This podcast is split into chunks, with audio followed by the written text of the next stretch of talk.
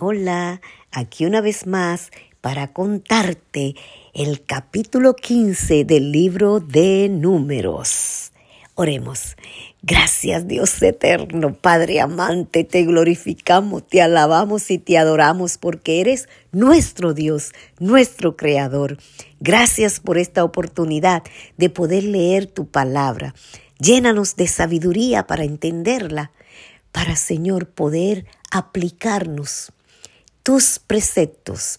Gracias Señor, gracias lo pedimos y lo agradecemos en Cristo Jesús tu Hijo. Números 15.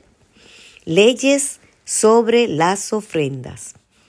Jehová habló a Moisés diciendo, Habla a los hijos de Israel y diles, Cuando hayáis entrado en la tierra de vuestra habitación que yo os doy, y hagáis ofrenda encendida a Jehová, holocausto o sacrificio por espacio, por especial voto, o de vuestra voluntad, para ofrecer en vuestras fiestas solemnes olor grato a Jehová, de vacas o de ovejas.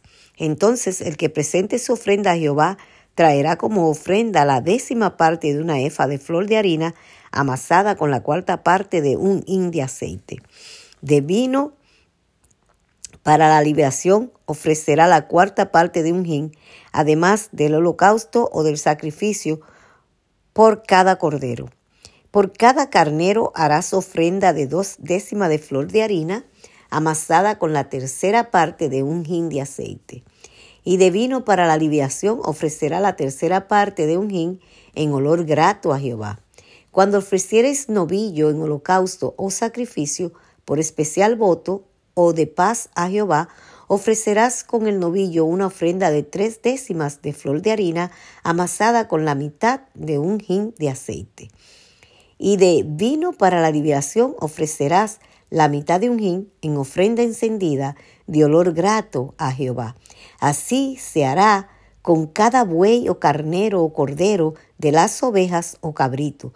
Conforme al número, así haréis cada uno según el número de ellos.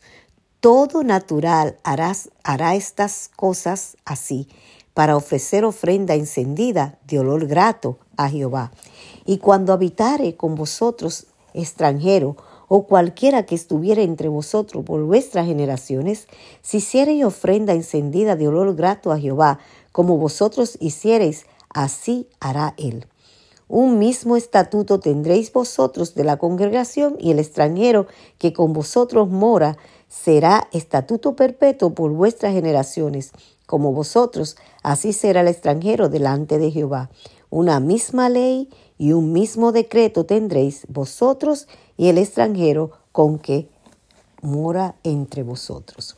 También habló Jehová a Moisés diciendo, Habla a los hijos de Israel y diles, cuando hayáis entrado en la tierra a la cual yo os llevo, cuando comencéis a comer del pan de la tierra, ofreceréis ofrenda a Jehová. De lo primero que amaséis, ofreceréis una torta en ofrenda, como la ofrenda de la era, así la ofreceréis. De las primicias de vuestras masas daréis a Jehová ofrenda por vuestras generaciones.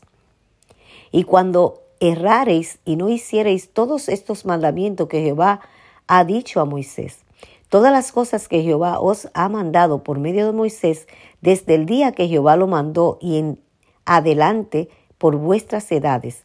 Si el pecado fue hecho por hierro con inocencia de la congregación, toda la congregación ofrecerá un novillo por holocausto en olor grato a Jehová, con su ofrenda y su libiación conforme a la ley, y un macho cabrío en expiación.